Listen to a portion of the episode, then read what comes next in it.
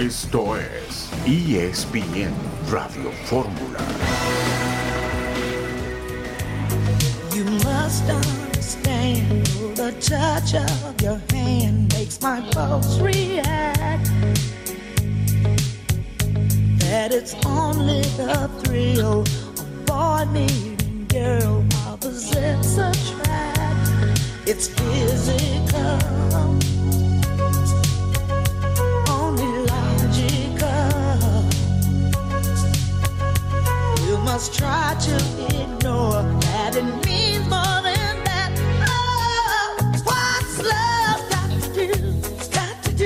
Tina Turner murió a los 83 años, la talentosa, ardiente y sexy reina del rock and roll, una de las carreras más brillantes en la historia de la música.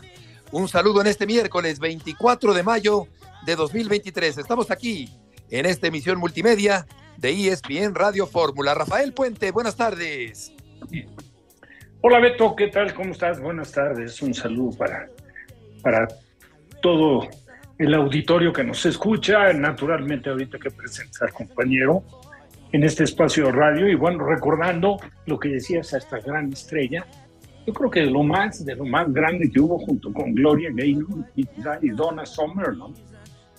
Sin duda, y con esas piernas preciosas, espectaculares, aparte de la voz, el temperamento, la conexión con el público. John, buenas tardes. ¿Te gustan las rolas de Tina. Turner? Sí, hola Beto, eh, Rafa. Fíjense que hace como 20 años la pude ver en un concierto en un Ah, estadio en. París, Francia, y era, era espectacular. Yo creo que su vida, las adicciones, todo lo que sacó adelante, eh, violencia doméstica, es, es, es toda una gran historia. Tina Turner seguramente valdrá la pena en el Spotify bajar algunos conciertos para recordarla. Y por ahí les tengo algunos rumores de estufa. Hoy me decían que Chuy Corona podría irse a jugar a Querétaro. Ya hablaremos de, de esa época de los rumores del fútbol de estufa. Correcto, correcto. John, eh, día de medios rumbo a la final del fútbol mexicano. El primer capítulo es el día de mañana en la cancha de los eh, Tigres allá en Monterrey. Duilio Davino confirmado como director deportivo de las selecciones varoniles y menores. Y por otra parte, también llega Andrés Lilini, como John lo había anticipado hace varias semanas aquí en el programa. Andrés Lilini se incorpora también a la selección mexicana de fútbol, al grupo de eh, eh, personajes que van a estar al frente de la selección eh, mexicana. Las menores precisamente son las que va a tener a su cargo eh, Duil- eh, Andrés Lilini. Y por otra parte, Gibran Araige de TUDN dice que el América le hizo una oferta a Javier Aguirre para convertirse en el técnico del conjunto del América. Vamos a estar platicando también sobre ese tema Eso, en el programa de eso hoy. es muy interesante, Beto. Eso está interesante porque yo escuché que dentro de las reuniones que tuvo Juan Carlos Rodríguez, hoy presidente de la federación, eh, a él le llama mucho la atención incorporar a Javier Aguirre en algún puesto de pantalón largo en selecciones nacionales. Entonces, eh, yo creo que Javier Aguirre o va a ser el América o va a ser en la federación, va a regresar a México eh, pronto, ¿eh? Por lo menos esas son las opciones que yo he escuchado. Fíjate, interesante, lo vamos a platicar con Rafa también. Celtics gana el eh, cuarto de la final del Este y pone la serie 1-3 eh, frente al equipo de Miami. La delegación mexicana de Taekwondo partió este miércoles rumbo a Azerbaiyán para participar en el Campeonato Mundial de la especialidad. Más adelante vamos a escuchar a Javier Aguirre, lo que dijo precisamente hoy en conferencia. Dice que quiere concentrarse y centrarse en el Mallorca, que han dado de capa caída en los últimos días en la primera división del fútbol de España. Vamos a la primera pausa de este miércoles y volveremos enseguida en ESPN Radio Fórmula.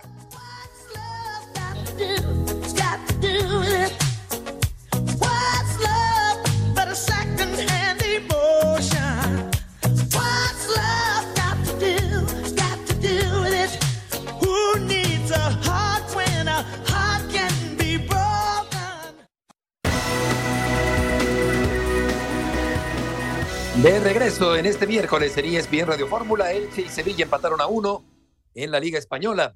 El Villarreal le ganó 2-0 al Cádiz, Real Madrid le ganó 2-1 al Rayo Vallecano Uno de los goles fue de Benzema. Betis y Getafe están 0 por 0. Español y Atlético de Madrid están enfrentándose y está ganando el equipo colchonero 2 por 0 con goles de Saúl y de Grisman. Este partido que tiene ya en puerta su segunda mitad allá en España. Jesús Bernal, mucho gusto en saludarte. Jesús, el Guadalajara viajó a Monterrey con todo y lesionados como el fin de semana anterior. Saludos, Beto. Buena tarde. Sí, efectivamente, va a plantel completo. Delko Paunovic quiere a todos sus jugadores en el viaje. Carlos Cisneros, quien ha estado en muletas desde que se lastimó contra el equipo del América, eh, hizo el, el, viaje para este partido. Lo mismo que JJ Macías, quien eh, pues está descartado hasta octubre, noviembre de este año para poder regresar a los terrenos de juego. Entonces, sí, tal cual ha decidido el técnico serbio convocar a todos los jugadores como un mensaje de, unidad por parte de su equipo y con la misión de tratar de conseguir un buen resultado en Monterrey para cerrar el domingo aquí en Guadalajara. Toda la tropa rojiblanca rumbo a Monterrey para el partido del día de mañana. ¿Y a Mauri Vergara también viajará a la Sultana del Norte, Jesús?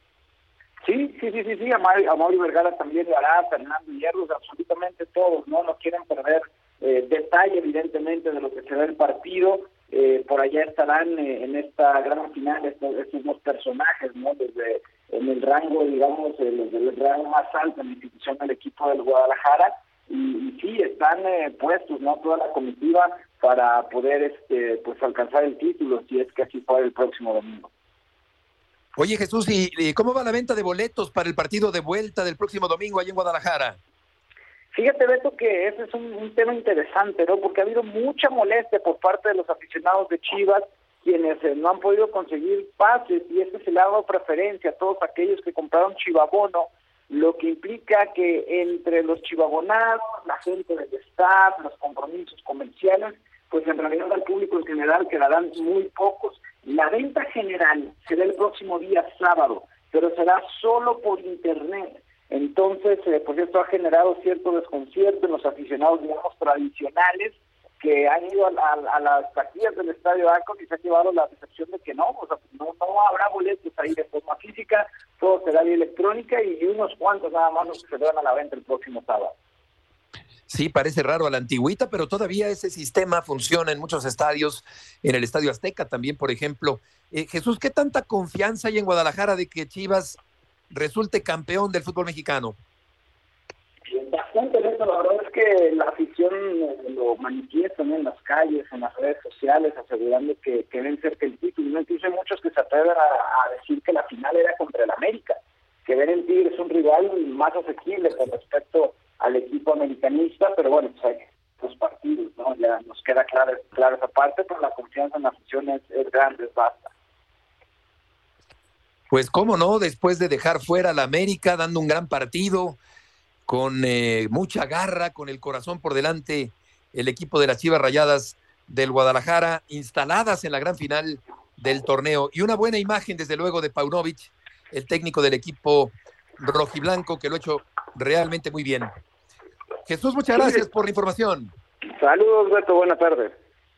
Buenas tardes. Aquí estamos hablando, Rafa, me parece, no de una terquedad de Amaury Vergara, esto de seguir con puros mexicanos, sino de una firme creencia en un concepto que también mantuvo su padre en vida, de creer en el futbolista mexicano, en el potencial del mexicano, no únicamente en la cancha con el equipo Guadalajara, sino también en la empresa enorme que tiene Amaury Vergara. Así que me parece que tiene mucho mérito enfrentar a potencias repletas de extranjeros y ser el Guadalajara, creo, Rafa, favorito para ganar el título el próximo domingo. Sí, coincido, coincido contigo, sobre todo por el, tema anímico, ¿no?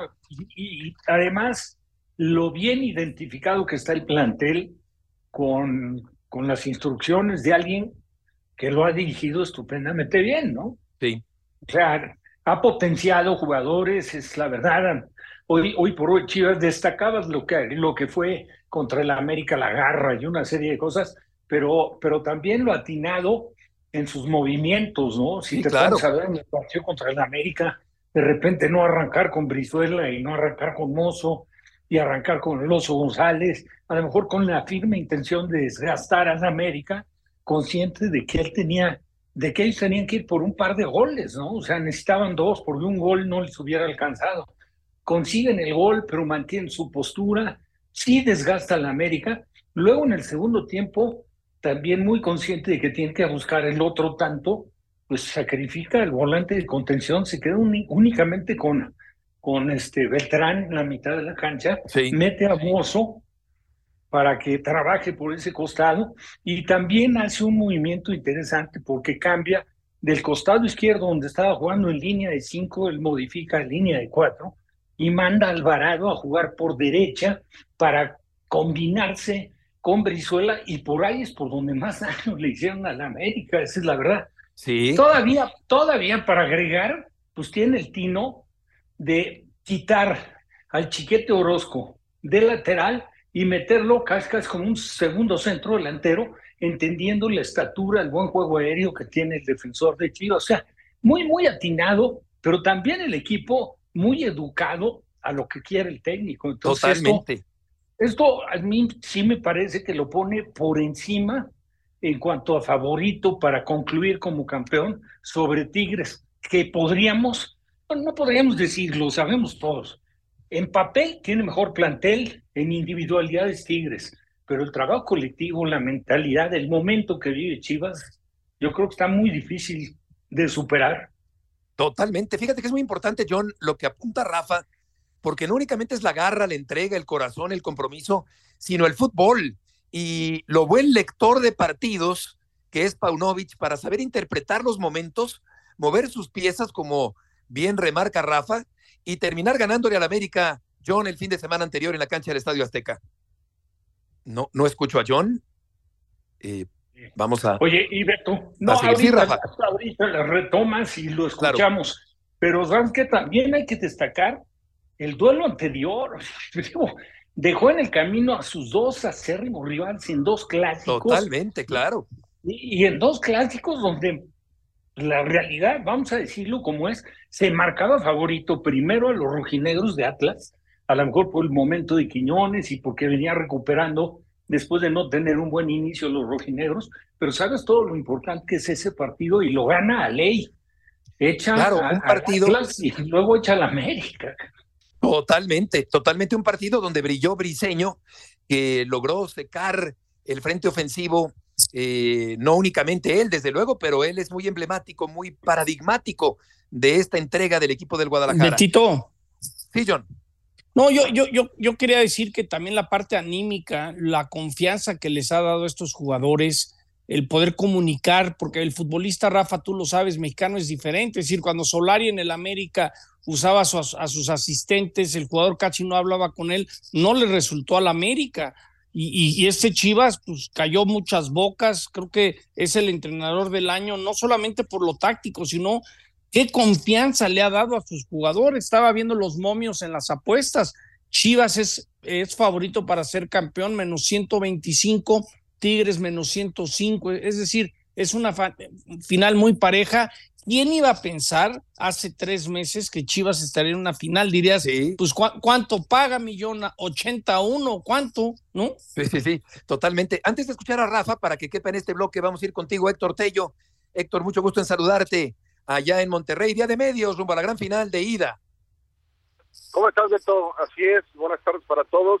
En unas horas más eh, comenzará el día de medios previo a esta final del clausura 2023 aquí en un hotel en la zona de San Agustín, en el municipio de San Pedro Garza García, el primero en comparecer ante los eh, medios eh, nacionales que también se están dando cita, no solamente eh, la prensa local, será el Guadalajara que está arribando o está por arribar en estos momentos acá la Sultana del Norte, será a las seis de la tarde este arranque de evento eh, donde, bueno, se tendrá la posibilidad de, escuchar en conferencia a Bielko Paunovic en primera instancia y después habrá una zona mixta con, eh, eh, se espera cuatro jugadores del Guadalajara, no se ha definido quiénes estarán compareciendo ante los medios de comunicación, pero es una dinámica, Beto, que se tiene estimado dure 30 minutos entre la conferencia y la oportunidad para charlar con los jugadores que sean designados. Oye, Héctor, ¿sabes si Siboldi continuará, pase lo que pase en la gran final? Mira, Beto, eh, el tema de, y no me quiero defi- definir solamente por, por Siboldi, sino la evaluación del técnico para el proyecto del próximo torneo todavía está en análisis. Eh, es cierto que la directiva en las últimas semanas ya tenía una negociación avanzada para, en caso de que pues no se cumpliera con el cometido en esta fase final en la que Tigres ya se instaló en la en la gran eh, final, bueno, pues se pudiese tener una respuesta rápida y pues anunciar a un entrenador eh, dándose por entendido que Siboldi no había cumplido con el objetivo. Hoy que está en la antesala al título, eh, lo que yo sé es que las negociaciones que tenían con Gerardo el Tata Martino, es el técnico con el que habían estado avanzando en las eh, charlas, se han detenido, se han frenado. Evidentemente sabe el Tata que ya les había manifestado su deseo Sí. por eh, tener esta revancha Perdona. en el fútbol mexicano. Perdón interrumpirte, Héctor. Eh, volveremos contigo, si nos permites, después del corte comercial. Eh, hay que pagar el sueldo de Fórmula. Murrieta, Héctor. con mucho gusto.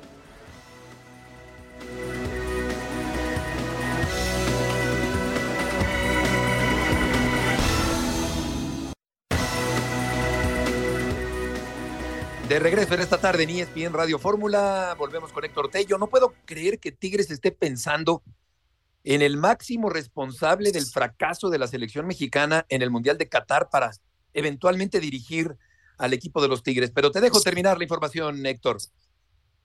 Sí, Beto, bueno, desde hace semanas que se habían iniciado estas eh, charlas, eh, primero fue un acercamiento, un sondeo, eh, no hubo en un principio una respuesta del eh, técnico argentino, hubo nuevamente una intentona de Tigres, ya hubo una también una respuesta favorable, eh, comenzaron a haber varios eh, varios temas y del proyecto que quiere establecer la directiva de, de Tigres. Y hasta lo que nosotros fuimos a ver, el técnico eh, Gerardo Martino les había dicho que sí le interesaba el proyecto y que pues eh, llegándose los tiempos eh, eh, más adecuados porque Tigres todavía estaba eh, por arrancar eh, la participación en reclasificación, bueno pues que eh, según el, el- hasta dónde llegara el equipo iban a retomar para, para ver temas contractuales y ver eh, puntos finos de un posible vínculo. Así es que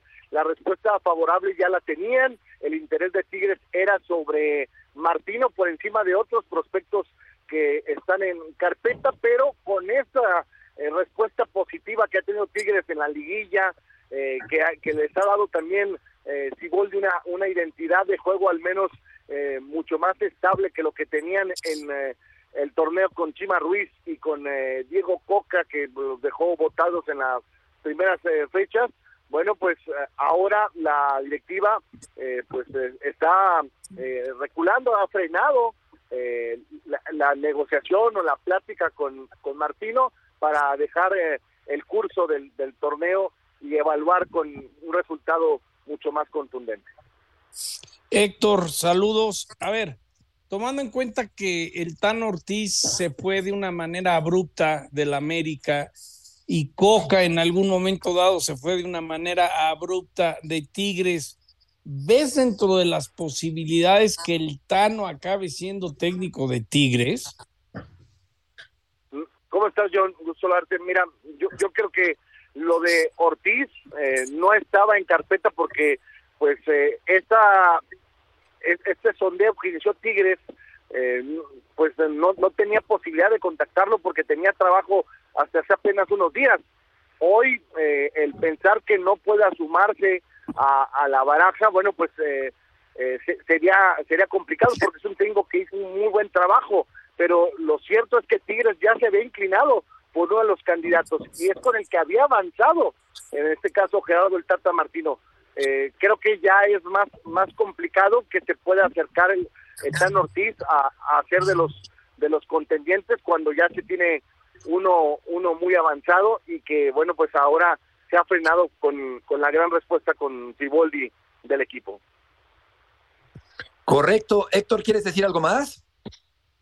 No, Beto, bueno, pues Tigres eh, estará por eh, entrenar a las seis de la tarde y rápidamente se va a trasladar eh, Ciboldi y cuatro o cinco elementos eh, felinos para esta zona de San Agustín el día de medios que arranca a las seis con Chivas y a las nueve de la noche con los Tigres eh, que también tendrán esa interacción con la prensa nacional y local. Héctor, muchas gracias por la información. Con mucho gusto, buenas tardes. Buenas tardes y buena pregunta de John. Aquí, eh, Rafa, yo digo casi que es como una falta de los Tigres, o sea, es como decir, me vale gorro que Martín no haya sido el técnico de la selección mexicana con ese fracaso histórico. Yo creo que debería estar descartado de antemano Martino en este momento para dirigir algún club mexicano. Claro, hay libertad de maniobra, hay libertad de empleo, de libre contratación, lo entiendo perfecto, pero ¿a quién se le ocurre, no sé qué pienses, Rafa, pensar en Martino para un equipo importantísimo del fútbol mexicano? Refuerzos al Chicharo y a Santi Jiménez. Exacto, o sea, ¿a quién se le ocurre? De, de acuerdo. Bueno, Beto, pero A ver, si no, Juan claro. Carlos Osorio regresa a dirigir en México, está bien. Sí, que los lleve, ¿no? Pues no, pues yo creo que, hombre, pues tampoco. O Pues sea, yo creo que yo, yo soy los que pienso pasa que Juan noche, Carlos o sea- Rodríguez va a acabar regresando, ¿eh? ¿quién, John? Juan Carlos Osorio, yo creo que Juan Carlos Osorio tarde o temprano algún equipo le va a dar la oportunidad en México. Eso creo yo. Yo creo que no Pero tomamos nota, no tomamos nota en el fútbol mexicano. Yo pensaría que, que, que son técnicos que, pues además no van a ser bienvenidos, los van a maltratar, los van a traer bajo una fuerte presión. O sea, son, son eh, personajes señalados por la opinión pública, por la prensa. Yo creo que los clubes tendrían que ser cautelosos a la hora de, de pensar en dar una nueva oportunidad. En vez de dar una oportunidad a un mexicano, piensan en volver a traer a quienes ya se demostró que no lograron triunfar con la selección mexicana. Pero bueno, eso es lo que yo pienso. Vamos contigo. Adriana, gusto en saludarte. ¿Qué tal, Beto? El gusto es mío. Buenas tardes, compañeros en ESPN Radio Fórmula. Bueno, yo les traigo información en- de Cruz Azul. Finalmente ya tienen a su primer refuerzo para el torneo Apertura 2023. Esta tarde arribó a la Ciudad de México Carlos Salcedo para pues eh, terminar estas charlas de su vinculación con la máquina celeste, ver cómo va a quedar también definido su contrato. Hasta ahora les puedo compartir un contrato de dos años con opción a uno más basado evidentemente en objetivos deportivos. Vimos a un titán muy contento, emocionado. Él dice que es un sueño para él llegar a la Noria. Le faltaba jugar o defender una camiseta de un equipo de la Ciudad de México.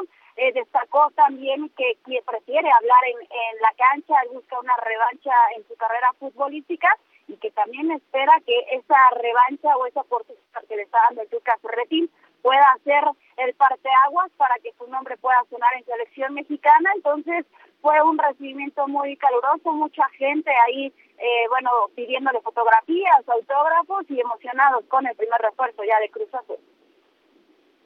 Venimos a, a finiquitar, a, a ver, a platicar. Eh, te digo, la verdad contento. Eh, hicimos o marcamos muchos títulos juntos. Ahora me gustaría hacer las cosas eh, con, con Cruz Azul, ¿no? Cerrando y finiquitando todo, pero la verdad te digo, en, en lo personal muy, muy contento. Un sueño, la verdad. Eh, ¿Sabes lo que representa Cruz Azul? La verdad que no me la creo, porque te digo, estoy, estoy contento de, de llegar a, a la magnitud de, de esta institución, sé lo que conlleva estar acá. Siempre me, me visualicé jugando en algún equipo de la capital desde niño y ahora se me cumple, ¿no? Y he jugado en uno de Guadalajara, uno de Monterrey, ahora uno en Ciudad de México, entonces la verdad que tengo, tengo muchos sentimientos y, ganas de arrancar. Ha sido un poco injusto, pero al final yo no decido. Al final si se tiene que dar, se va a dar. Si tengo, si tengo que hacer las cosas acá para llegar allá, pues creo que, que tendré que hablarlo dentro del campo, que, que eso es lo que a mí me compete. Que llegue el Tuca acá, platicamos desde, desde hace tiempo y la verdad que que me motivó bastante, ¿no? Me, motivó mucho el hecho de venir para acá, trabajé físicamente, vengo muy bien y, quiero esa, esa revancha y, quiero hablar dentro del campo.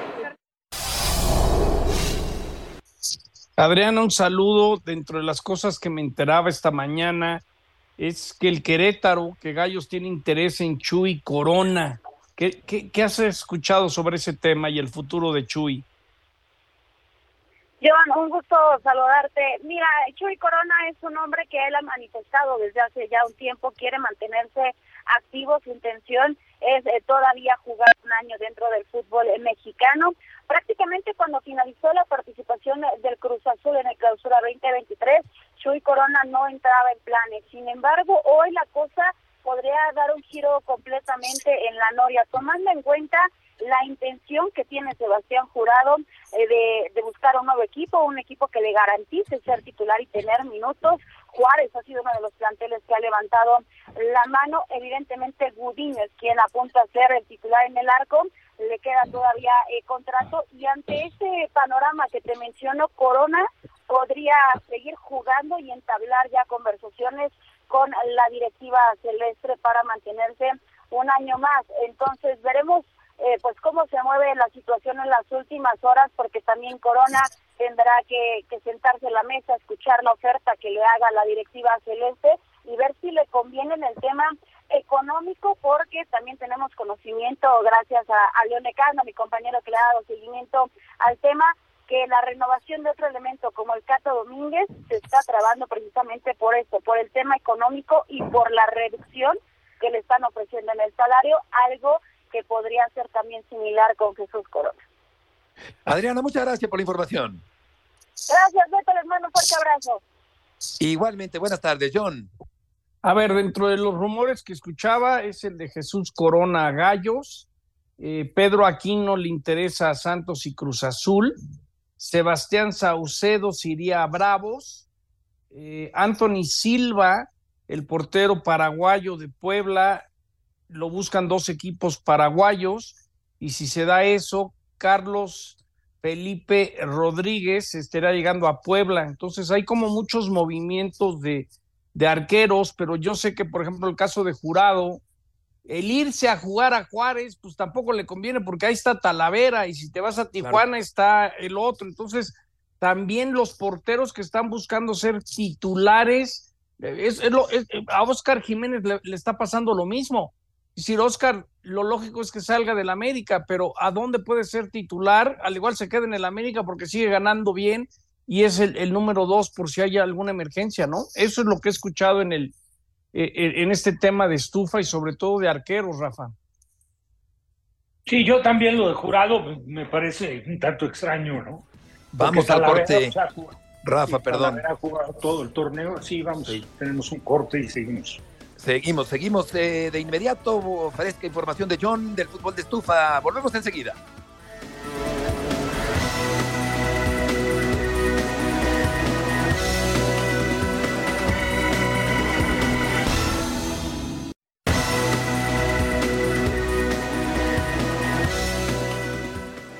¿Puede confirmar que hay una oferta de la América por usted?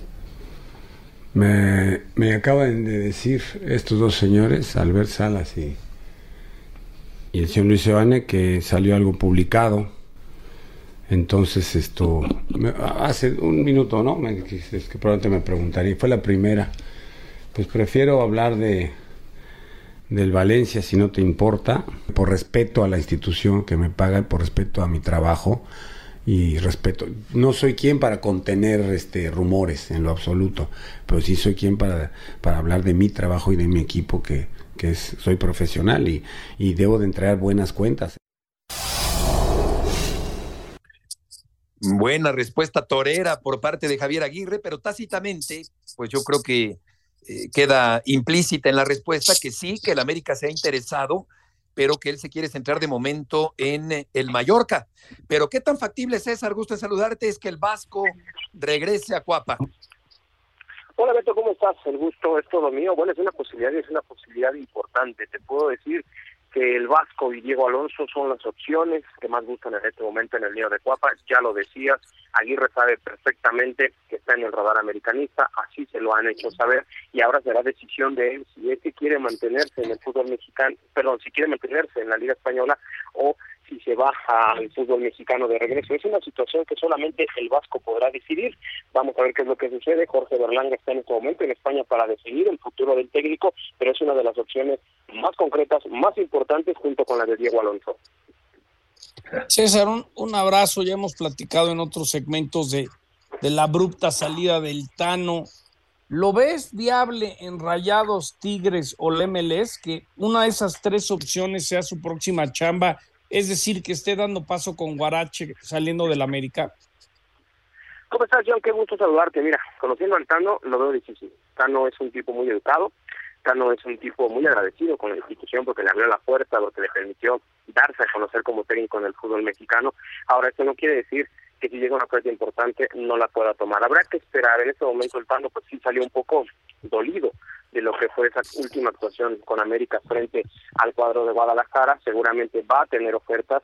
No sé, la verdad dudo que esté de inicio de torneo en un nuevo equipo, pero es una posibilidad que ahí está. El Tano tendrá algunos días de descanso, va a evaluar sus opciones, va a ver qué es lo que más le conviene y seguramente a partir de ahí tomará alguna determinación, pero estoy seguro de que en el fútbol mexicano al menos no le van a faltar ofertas en el futuro cercano. Eh, Fíjate que eh, Javier ha dicho varias veces que, que quiere seguir en España.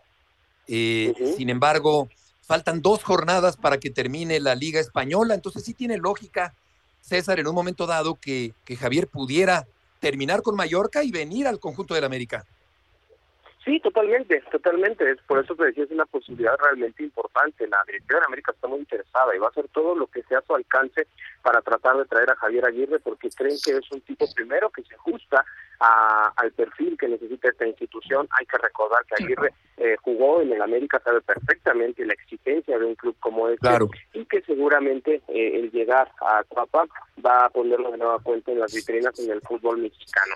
Javier Aguirre sabe perfectamente que en España en este momento aspira a equipos de media tabla hacia abajo, acá en México aspira siempre a los equipos top, entonces ya es una decisión totalmente de él. Lo que me han dicho es que le encanta vivir en Mallorca, le encanta estar en el fútbol español, pero también tiene que ver cuál es el futuro de este proyecto con el conjunto de Mallorca, porque obviamente Javier no quiere estar año con año eh, rozando la, el descenso y tener que salvar siempre la permanencia. Esa es otra situación que podría afectar.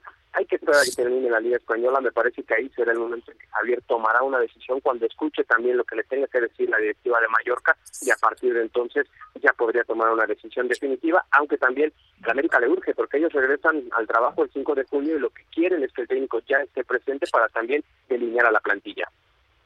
César, muchas gracias por la información. Saludos, Beto. Buenas tardes. Javier Aguirre Rafa debutó con el América en 1979. Seguramente te acuerdas perfecto del Sí. debut de Javier con ese gran temperamento, cómo metía la pierna, cómo se entregaba Javier Aguirre en el campo de juego. Fue compañero cuando yo estuve en América. Él jugaba de centro delantero y le decían Combe. Ese era el Ah, mira. apodo. Y luego el que le vino a disputar el puesto fue Agustín Manso. Claro, claro. Y luego se fue al Atlante. Por se fue al Atlante a cambio de Farfán. Exactamente. Ahora, te voy a- les voy a decir algo, con todo respeto eh, para Javier, pero lo que dice César, que da el perfil, claro que busca la América para nada. Como técnico, su idea, su concepto, no se apega en lo absoluto a lo que América busca, que es espectacularidad. Ese es un buen punto, sí. No, Sí. pero para nada. Yo no creo es que esté en el radar de América de ninguna manera. La No se parece a Ortiz, claro. Sí. No, no, y tampoco. Yo lo que sé. Rafa, yo lo que sé, lo dije al inicio, Juan Carlos Rodríguez tiene muy buena relación con Javier Aguirre y lo gusta- le gustaría involucrarlo en la nueva reestructura de la federación y de selecciones nacionales, que, lo ve, que le venga a ayudar a armar eh, el nuevo proyecto y sea más de pantalón largo y que no sea del técnico. Eso A es lo que yo he escuchado de Javier Aguirre, Rafa. Espérate, estoy totalmente de acuerdo, como en alguna oportunidad Jesús habló de traerlo para que estar en la institución, pero no como técnico, sino formando parte de la directiva. Ahora, Javier, yo hace un par de semanas o tres semanas escuché de la televisión española que Javier estaba en dos y tres de firmar renovación de contrato con el Mallorca, que al día de hoy no dudo ni tantito que sí lo haya logrado. El equipo se le ha caído en un par de resultados, pero venía bastante bien enrachado y la gente en Mallorca estaba encantada con Javier. Y yo creo que Javier se ha adaptado perfecto a ese perfil de equipo, como fue los Asuna, como fue en su momento cuando dirigió al Zaragoza, o sea, no de los equipos como Atlético de Madrid, que también lo dirigió. Yo creo que el estilo de Javier se presta perfecto para un equipo que se complique mucho jugando, o sea, haciendo pesar su localía y que juegue con inteligencia los partidos de fuera para buscar que venga el rival y, y a lo mejor intentar contragolpearlo y hacerle daño. Yo no lo veo con todo respeto y naturalmente me parece un personaje fantástico, ¿eh? Porque Javier, de verdad. Sí, de como verdad, personaje es- extraordinario. Sí, no, sí, extraordinario. Simpático, Ahora, ¿cómo ocurrente, coloquial. América? No lo veo. Digo, el- Sí, su sí, última sí. fortu- su Es cierto, el último- estilo no, no encaja, no, no, no parecería encajar. Vamos a ir con Manu, que Nada está más, ya nada más listo. una cosa, una cosa. Su último trabajo en México fue con Monterrey y era un equipo, la verdad, para aspirar a ser campeón, ¿eh? Sí, lo recuerdo, lo recuerdo y se, se terminó yendo Javier. Eh, Manu, gusto en saludarte. Eh, ¿tú, ¿Tú qué pensarías con respecto a Javier Aguirre? ¿Crees que sí se vaya del Mallorca y regrese al fútbol mexicano? ¿Qué tal? ¿Cómo estáis? Bueno, pues yo os cuento la noticia. La noticia es que el Mallorca le ha ofrecido la renovación y en lo que no se ponen de acuerdo es en las temporadas. Pero ya están de acuerdo en cantidades y están de acuerdo en que Aguirre quiere que seguir y el Mallorca quiere seguir. Con lo cual, os siento desbarataros toda la noticia, pero vamos, está más claro, está más claro que el agua. Insisto, eh, además me lo confirmaban esta mañana, porque he hecho una gestión con el Mallorca y he preguntado, qué casualidad. No, yo no sabía nada de lo del América, pero lo que sí sé es que ya se han sentado, que han hablado y que la única diferencia que hay ahora mismo son los años. Si no me lo han aclarado, ¿eh? yo creo que Javier quiere tres y el Mallorca le ofrece dos, eh, uno, dos, algo así es lo que está pasando, porque eh, Javier lleva ya tiempo trabajando en el proyecto de la temporada que viene en el Mallorca. Eh, ellos obviamente buscaban la salvación, permanecer en primera división, si venía a Europa era un premio y la planificación de la próxima temporada se estaba haciendo para eso, para lo mismo, para dar un paso más, pero siempre pensando en que su puesto es jugar la liga doméstica y, y todo lo que venga pues será un premio. Así que eh, yo creo que, bueno, quedan 10 días de liga, pues Sí. no sé si la semana que viene se anunciará. Oye, Manu, eh, a ver, sobre la sanción al, al, al Mestalla- al campo del Mestalla, del Valencia, el cierre parcial en cinco partidos, eh, dicen los valencianistas que parece desproporcionado el castigo. ¿Tú qué opinas?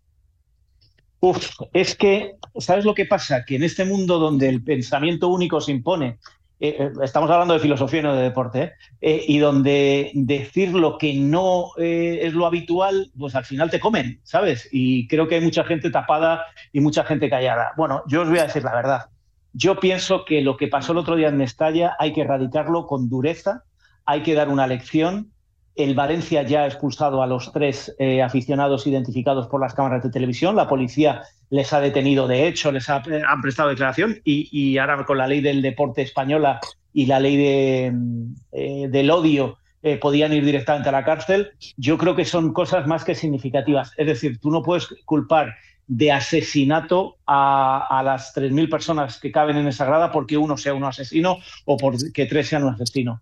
Dicho esto, insisto, el problema es grave. Hay que erradicar el racismo, hay que acabar con él, no se puede seguir en esa línea y hay que agotar todas las posibilidades y dar más herramientas a quien puede implantar sanciones.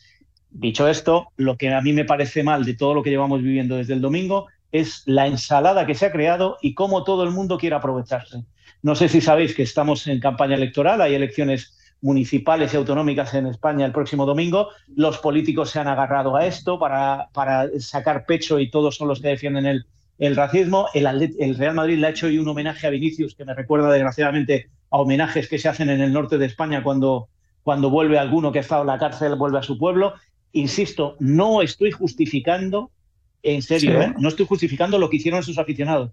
Lo que estoy criticando es la forma en la que en España y la sociedad lo está abordando. Me parece muy hipócrita, me parece muy hipócrita lo que están haciendo en Brasil, porque el 50% vota a Bolsonaro, el, vot- el 50% vota a- Lula y el 50% Bolsonaro, eh, creo que de otra cosa no puede presumir, pero el racista sí que puede presumir.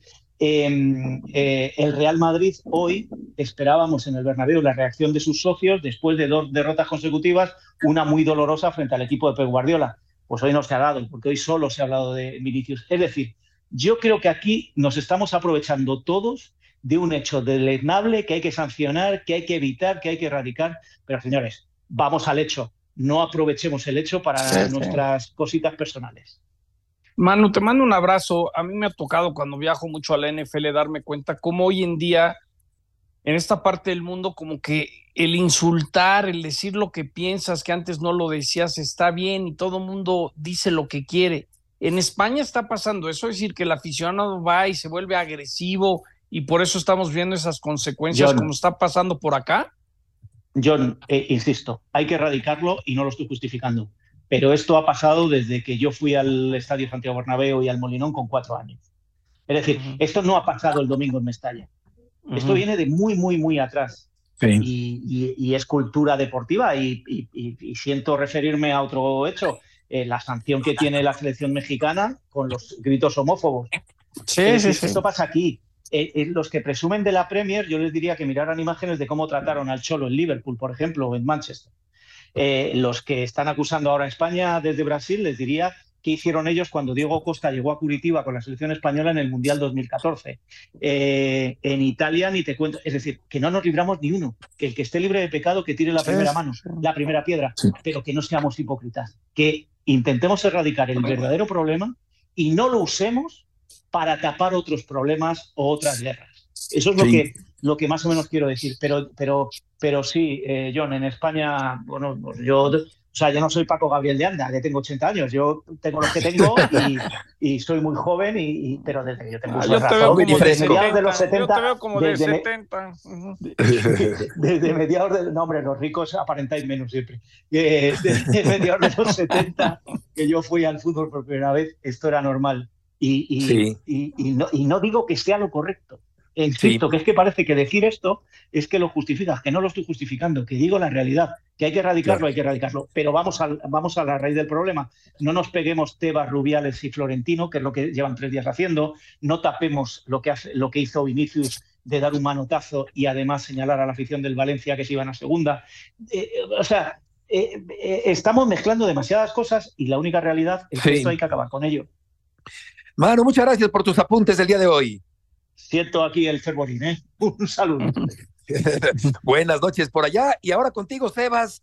Sebastián Martínez Christensen, qué gusto saludarte, Sebas. ¿Crees que Celtics logrará el milagro de coronarse empezando perdiendo tres juegos en la serie? ¿Cómo andamos, Beto? Un abrazo grande. Lisa y llanamente te digo que no. Eh, 150 equipos lo han intentado y 150 equipos han fracasado a la hora de intentar revertir un 0-3. Sí, Boston vive un aire de esperanzas renovadas, eh, con tono desafiante. Marcus Smart en la antesala al cuarto juego había dicho que no nos dejen ganar uno. Eh. Bueno, les dejaron ganar uno y ahora la serie se muda a Boston, donde estamos en estos momentos. Mañana se disputará el juego número 5 y creen, créanlo o no, la clave para el equipo de Boston, que obviamente parecieron invertirse los roles en ese cuarto partido, creo que esto lo va a poner contento a John. Si salieron un poco del baloncesto, se juntaron y fueron a Top Golf todos la noche anterior al cuarto partido y ellos alegan que eso los hizo jugar con mucho menos presión el día del partido jugaron sueltos, encestaron más de 13 triples y cuando encestas más de 13 triples tienen récord de 6 y 0 en estos playoffs. Te voy a llevar, Beto, hay uno en Top Golf en Monterrey, ya se va Sí. a construir uno aquí en la Ciudad de México, ahí en fui, Samara. En Samara se va a hacer uno. A ver, Sebas, Qué bien. La pregunta que yo te hago es, ¿quiénes son los Celtics? ¿Los que no dieron una en tres partidos o ayer cachetearon a Miami? Es decir, la pregunta para mí es, si los Celtics aparecen bien mañana jueves, pues siempre han sido mejor equipo que Miami, ¿no? Son los dos, John, y eso creo que es lo que frustra enormemente a los fanáticos de los Celtics. Cuando muestran su mejor versión, lucen como tal vez el mejor equipo de la NBA. Sin embargo, las inconsistencias no son nuevas, no es que repentinamente ante Miami fueron inconsistentes. El mismo Malcolm Brogdon nos decía el otro día que ante Atlanta, ante Filadelfia, tenían ciertos pecados defensivos que ahora sí le están costando caro ante Miami, pero que vienen sucediendo hace tiempo. Tiene estas lagunas el equipo de Boston. Tiene dos superestrellas que no Sí, terminan de te ser superestrellas. ¿Qué equipo va a aparecer, pri- Sebas, no? Y, y en- y mira, en casa no les ha ido bien este año en playoff y tienen récord negativo. Yo me inclino porque honestamente Miami va a salir con mucha más energía, creo que ha sido el equipo más completo de los dos en estos playoffs y me inclino por el hecho de que aparezca la mala cara de Boston. Ahora bien, si llega a ganar el equipo de los Celtics, entonces la presión pasa del lado de Miami, porque ya ahí estás contra la espalda, contra la pared, y si no ganas en tu casa, un eventual séptimo sería en Boston. Pero yo me inclino porque veremos la versión más floja de los Celtics que tristemente ha aparecido muchas veces en esta serie ante Miami. Sí, Sebas, muchas gracias por tus aportaciones del día de hoy. Un abrazo para todos, un placer. Que te vaya muy bien, Español y Atlético de Madrid empataron a tres. Gol del mexicano Montes, el gigantesco, el elevado defensa central al minuto 64. Y el campeón de campeones se va a jugar este sábado en el Jalisco a las 7 de la noche, Tapatío Atlante, y la vuelta 3 de junio en el Estadio del Atlante a las 7 de la noche, Atlante Tapatío, dentro de la intrascendencia del torneo de expansión del fútbol mexicano. Y estamos llegando al final del programa del día de hoy. Muchas gracias por acompañarnos. Rafa, John, buenas tardes, que les vaya muy bien. Hasta mañana. Buen provecho. Buen provecho, buenas tardes.